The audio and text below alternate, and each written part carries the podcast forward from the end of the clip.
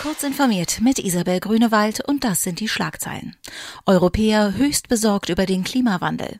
Verdacht auf Abschalteinrichtungen im VW Dieselmotor EA 288 Upskirting soll strafbar werden und Slack führt Data Residency ein. 93 Prozent der Europäer halten den Klimawandel weltweit gesehen für ein schwerwiegendes Problem. Nur Armut, Hunger und Trinkwassermangel sehen die EU-Bürger als noch größere Herausforderung an. Das geht aus einer Eurobarometer-Sonderumfrage der EU-Kommission hervor. Für Deutschland sind die Werte meist noch höher. Hierzulande geben 71 Prozent an, ihr Verhalten aufgrund des Klimawandels bereits angepasst zu haben.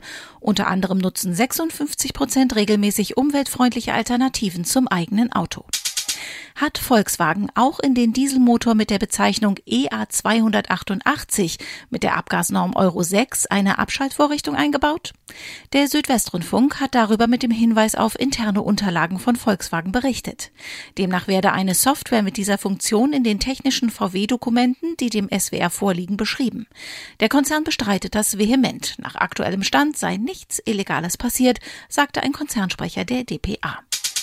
Wer Frauen heimlich unter den Rock fotografiert, wird zurzeit höchstens wegen einer Ordnungswidrigkeit geahndet. Das soll sich laut Bundesjustizministerin Christine Lambrecht ändern. In ihrer Rede vor dem Bundestag kündigte sie eine Gesetzesinitiative an, mit der das Strafgesetzbuch geändert werden soll. Auch wolle sie die Gesetzeslage ändern, nach der bislang zwar an Unfallorten das Fotografieren von Verletzten, nicht aber das von toten Menschen verboten sei. Diese Lücke müsse geschlossen werden. Als Data Residency bezeichnet der Teamkommunikationsdienst Slack eine neue Funktion, mit der Unternehmen ihre bei dem Anbieter gespeicherten Daten in einem von ihnen gewählten Land oder einer von ihnen gewählten Region hinterlegen können. Zuvor hielt Slack die Informationen in den USA vor. Den Anfang macht Deutschland als erste Datenregion außerhalb der USA. Die Server stehen in Frankfurt am Main. Hintergrund sind die Datenschutzbestimmungen der DSGVO. Diese und weitere aktuelle Nachrichten finden Sie ausführlich auf heise.de.